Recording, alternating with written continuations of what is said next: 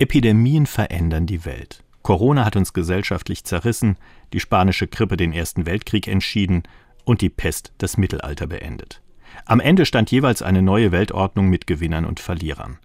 Das ist auch am Glauben und Hoffen der Menschen nicht spurlos vorbeigegangen. Der Aufbruch in die Moderne hat vor 500 Jahren den Katholizismus ins Abseits gedrängt. Dafür haben die Protestanten neue, moderne Glaubenswege gezeigt. Nach dem Ersten Weltkrieg hat eine moderne Theologie Jesus Christus in die Mitte ihres Glaubens gestellt, was zu bemerkenswerter Widerstandskraft gegen die Nazis führte. Und heute Corona?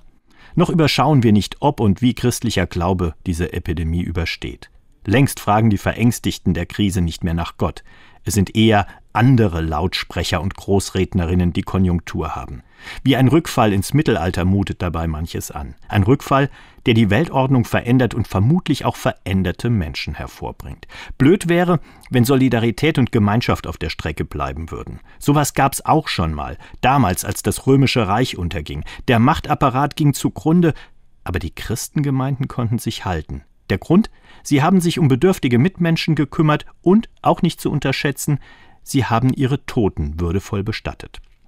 Eine Kultur der sozialen Großzügigkeit sozusagen, ohne Hintergedanken und menschenfreundlich, einfach so, weil es ihr Auftrag ist und hoffentlich auch in diesen Zeiten bleibt.